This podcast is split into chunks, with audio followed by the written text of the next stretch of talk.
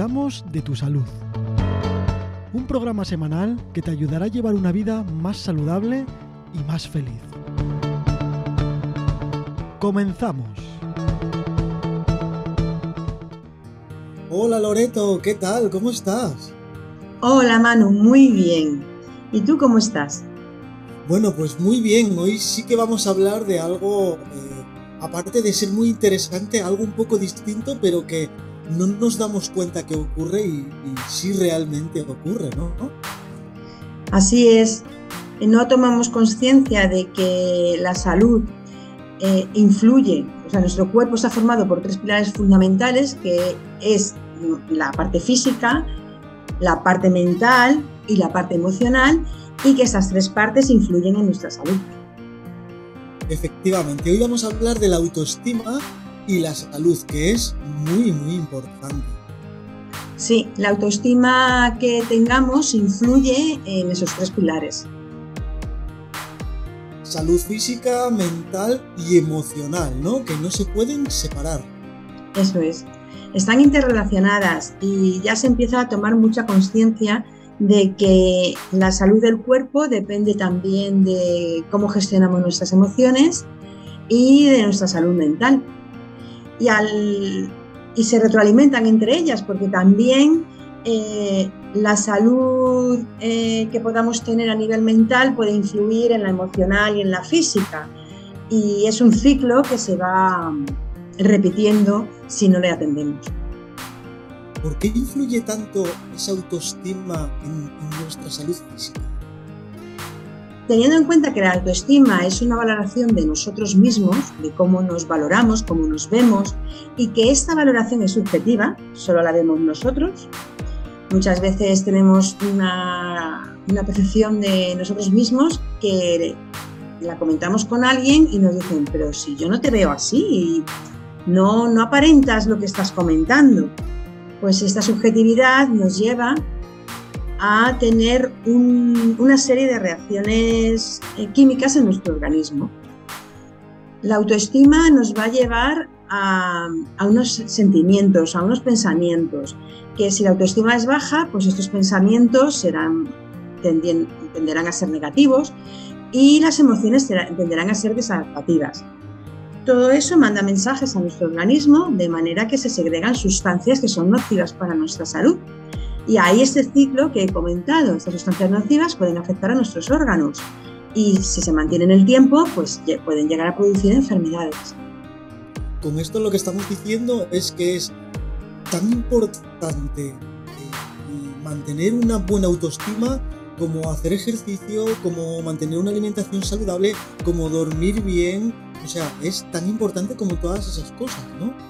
Exacto gestionar nuestra autoestima, saber fortalecerla, tener una autoestima alta, que no quiere decir una autoestima que roce el egocentrismo. Hay que diferenciar entre una autoestima fuerte y alta con la parte de creerse más que nadie. Eh, tener una autoestima sana significa que no te crees por encima de nadie, pero tampoco te crees por debajo de nadie. Estás en tu equilibrio. Y tener esta autoestima influye en todas las facetas de nuestra vida y en lo que hagamos. Influye en nuestros pensamientos, en nuestros sentimientos, en nuestros comportamientos. Y, cuando tenemos una autoestima sana, fuerte, pues reconocemos nuestras fortalezas. Nos dejamos también eh, halagar, es decir, nosotros tenemos cosas buenas y las reconocemos y dejamos que los demás las reconozcan, dentro de una humildad, y a la vez reconocemos nuestras debilidades y las trabajamos para mejorar, no nos hundimos en ellas. Entonces, esta autoestima va a llevar a que nuestra vida sea mucho mejor, nuestros logros, lo que queramos conseguir en la vida podamos realizarlo, nos aceptemos y nuestro cuerpo esté en un equilibrio en todas sus facetas. Claro, al final influye en nuestro físico, pero mentalmente también influye mucho, ¿no? Claro, una autoestima que no es buena, que es baja, pues eh, lleva a que la persona tenga dudas, tenga miedos, se sienta insegura, eh, tenga sentimientos de inferioridad al compararse con otras personas, no avance, se bloquee. Y, y todo esto lleva al final a un sufrimiento por esta situación en, el que en la que aparecen emociones desagradables y desadaptativas. Eh, la autoestima fuerte eh, tiene que ser nuestro objetivo para poder llegar a ser felices. ¿Cómo podemos detectar que los problemas de salud que tenemos eh, son a causa o en gran parte de esa autoestima baja o esa mala autoestima que tenemos? Bueno, no se puede afirmar que un problema de salud concreto sea a causa de la autoestima baja. Puede haber, puede tener una influencia. Primero, bueno, pues eh, hay casos en los que primero aparece una enfermedad o un trastorno eh, mental, puede ser, y, o físico, da igual. Y al final ese, esa situación de enfermedad lleva a una autoestima baja. Porque bueno, la persona se siente mal, su cuerpo no está bien, en esos casos también es importante trabajar la autoestima, pero lo principal es tener un tratamiento médico para su enfermedad, es tener un diagnóstico correcto y un tratamiento eh, prescrito por el especialista. Y a raíz de ahí, trabajar la autoestima. Mm, tener una relación directa de mm, tengo esta enfermedad porque tengo autoestima baja es un poco peligroso eh, hacer esta afirmación porque con una enfermedad siempre tiene que haber un diagnóstico médico. Pero es verdad que es un factor a tener en cuenta y a trabajar. Entonces, la autoestima baja tiene... Eh, mucha gente hasta lo reconoce, ¿no? Es que yo tengo una autoestima baja porque pues, me siento inseguro o, insegura, em, no me atrevo a tomar decisiones, eh, no quiero tener relaciones sociales. Em, o personas que también mm, cuando intervienen en una conversación sienten que están metiendo la pata y dejan de hacerlo, se aíslan socialmente. Son situaciones en las que mm, después hay un sufrimiento, después hay un por qué he hecho esto, por qué he tenido que decir esto o no voy a hacer lo que me apetecería hacer porque luego me siento mal. Además, eh, las emociones que aparecen son emociones desagradables, tristeza, incluso muchas veces ira, porque la ira esconde la tristeza debajo. Eh, puede haber al final eh, enfermedades mentales eh, como una depresión y ansiedad, trastornos mentales. si no se trata a tiempo, es verdad que la autoestima baja puede llevar poco a poco a estos trastornos de ansiedad y depresión, a un estrés. Ese estrés es tanto físico como mental e incluso emocional. Hace que, se segreguen eh, sustancias nocivas como el cortisol. El cortisol es perjudicial para el cuerpo y produce enfermedades. Entonces, hay una relación entre la autoestima y la enfermedad que no podemos decir que sea directa, directa en todos los casos, por lo que no me atrevo a decir que una persona que, que tenga una enfermedad pueda, mm, eh, pueda asegurar que es por una autoestima baja. Pero sí es un factor a tener en cuenta. Es cierto que cuando tienes una enfermedad con un tratamiento adecuado por tu médico o por tu especialista, eh, la autoestima influye. Si tienes la autoestima baja, será más difícil y si la tienes alta, será más llevadero esa enfermedad con el tratamiento adecuado, evidentemente.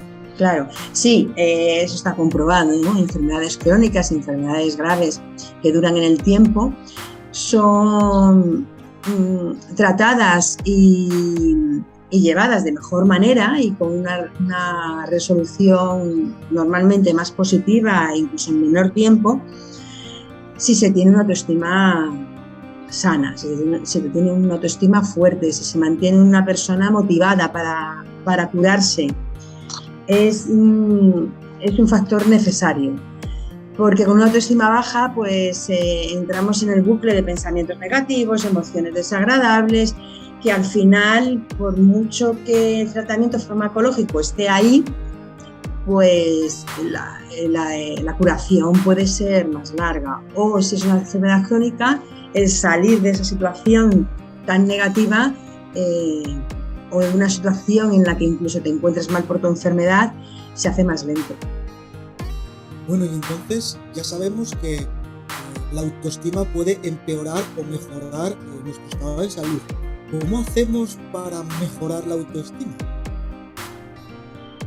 Eh, lo primero es identificar que se tiene una autoestima baja. Es identificar esas inseguridades, esos pensamientos negativos, ese yo no puedo. Otros pueden, pero yo no el, no avanzar en tu vida, tener sueños, a mí me gustaría, pero esto no lo voy a conseguir en la vida, esas frases típicas que son demoledoras y que además autosabotean a la misma persona. Eh, yo incluso conozco personas que tienen un carácter fuerte, se les ve una personalidad que aparentemente es fuerte, pero tienen estas frases, ¿no? De, no, no, yo sé que esto no puedo hacerlo, eh, esto es imposible. Y se creen que tienen autoestima fuerte porque Mm, se sienten ellos que tienen esa, contundencia en el pensamiento ¿no? y se mantienen en su firmeza, pero no es así. Esos pensamientos de yo no puedo, esto es imposible, esto no se puede lograr, esto nadie lo logra, o esto lo consiguen otros, pero yo no, son indicativos de una autoestima baja. Por mucho que, que la persona se ponga la máscara de mm, yo tengo una personalidad fuerte y soy fuerte. Entonces, una vez identificada que hay una autoestima baja, eh, se pueden realizar unos pasos para, para ir mm, fortaleciendo esta autoestima. Y además es un proceso que lleva tiempo, no es de la noche a la mañana. No podemos esperar que de un día para otro yo ya tengo la autoestima fuerte y ya está. No, porque aparecerán esos miedos y aparecerán esas inseguridades. Entonces, bueno, eh, una vez identificada la autoestima baja, hay que ver qué pensamientos tenemos, qué, lenguaje tenemos, porque el lenguaje es un chivato de lo que hay dentro de nuestra mente, qué frases utilizamos, y yo recomiendo escribirlas en el papel. Escribirlas y decir, a ver, de aquí, ¿qué es lo que puede demostrar que yo tengo una autoestima baja? Y a partir de ahí tener la firme, la firme decisión de trabajar. ¿Qué consejos se pueden dar? Pues el primero sería, em, si no consigues realizar actividades seguidas, organizar tu tiempo. Y, no dedicarte solamente al trabajo. Hay mucha gente que tapa la autoestima baja mm, haciendo, haciendo, trabajando muchas horas, no parándose a, verse a sí mismo. Bueno, pues buscar actividades de ocio, buscar momentos con uno mismo para ir reflexionando sobre qué hay dentro de cada uno. Además, eh, en ese tiempo de ocio, disfrutar de las personas que son buenas para ti y tus seres queridos, porque en ese hacer y hacer, pues no le dedicas tiempo a las personas que verdaderamente merecen la pena en tu vida. Em, también cultivar relaciones sociales. Cuando se tiene autoestima baja, se tiende a aislarse, se tiende a no tener relaciones sociales o solo tenerla con determinadas personas con las que te sientes seguro o segura. Bueno, pues cultivar otras relaciones sociales aparte de las que tengas en tu entorno más cercano no buscar el perfeccionismo. Las personas con autoestima baja eh, lo suelen cubrir con un perfeccionismo buscando ser perfectos. Y el perfeccionismo no existe. Hay que intentar ser cada día mejor, hay que intentar compararse uno mismo con cómo era antes y cómo es ahora y cómo puede ser más adelante, pero con uno mismo, no comparándose con los demás. Eh, trabajar la asertividad, tener eh, un sistema para parar esos pensamientos en bucle negativos que te metes ahí y la persona no puede salir y cambiarlos por pensamientos positivos. Y lo que venimos diciendo en casi todos los programas es el tener hábitos saludables. Porque una consecuencia de la autoestima baja eh, en la salud es que se empiezan a tener eh, hábitos insanos, hábitos que, bueno, pues eh, no se tiene una alimentación saludable, no se, no se duerme lo suficiente, no se realiza ejercicio, porque la persona se va dejando. Pues es muy importante empezar también por aquí, por una buena alimentación, por dormir las horas que se necesitan, por hacer ejercicio, bueno, gestionar las emociones, como hemos hablado, todo lo que venimos diciendo en todos los programas que son los hábitos que necesitamos para llevar una vida sana. Y si no se puede realizar por uno mismo, se debe recurrir a una ayuda que, guíe en todos estos pasos y que detecte esos bloqueos que hay dentro de, cada persona esas inseguridades, esos miedos que hacen que, se tenga una autoestima baja. Al final yo, yo soy una de esas personas que hasta hace poquitos años no me daba cuenta de que, de que la salud mental es muy importante para, para, el resto de todas las cosas, ¿no? Y, y es algo que, que, que, me gusta comentar y que, y que divulgar de una forma eh, mucho mejor que, la, la, alimentación casi, ¿no? Porque es al final teniendo una buena autoestima y gestionando bien las emociones, haces mejor el resto de las cosas. Así es, Manu. Con una buena autoestima, con la gestión de las emociones, conociéndote a ti, sacas em, la fortaleza de hacer las cosas que, que te propones. Aunque aparezcan los miedos, porque los miedos van a estar ahí, eh, lo importante es saber qué tienes que hacer ante ellos.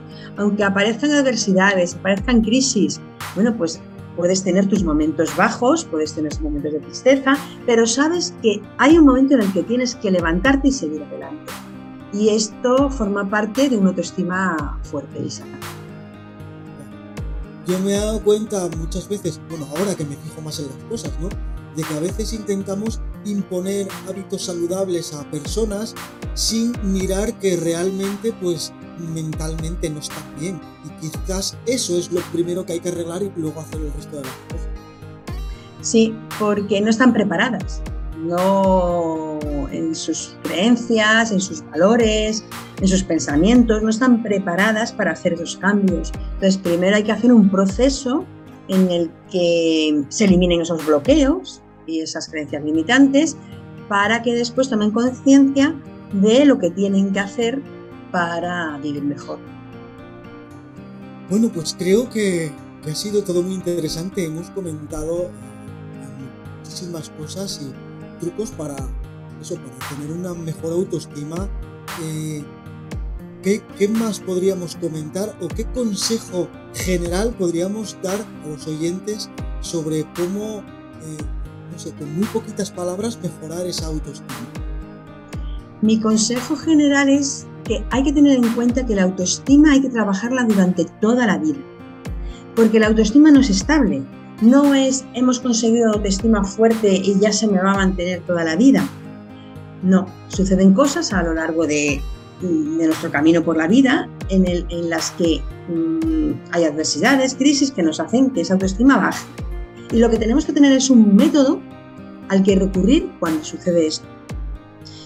La, autoestima se forma desde la infancia, eh, sobre todo en los siete años primeros de vida, en los que seguimos eh, lo que vemos, aprendemos lo que vemos o lo que nos dicen, eh, lo que está en nuestro entorno, primero de nuestros padres, después de nuestros profesores, de familiares, de hermanos mayores, pues todo eso va formando nuestra, nuestra autoestima. Y conforme se haya formado, así será nuestra vida al adulto. Puede que haya cosas que nos han servido y que nos puedan seguir sirviendo, con lo cual hay que mantenerlas y fortalecerlas, pero también hay cosas que bien porque no han sido mensajes buenos, que no culpamos a nadie porque todos lo hacen lo mejor que saben en ese momento, no han sido mensajes buenos o nosotros mismos los hemos percibido como malos sin serlo, que también forma parte esa percepción que tenemos de niño, que nos sentimos heridos.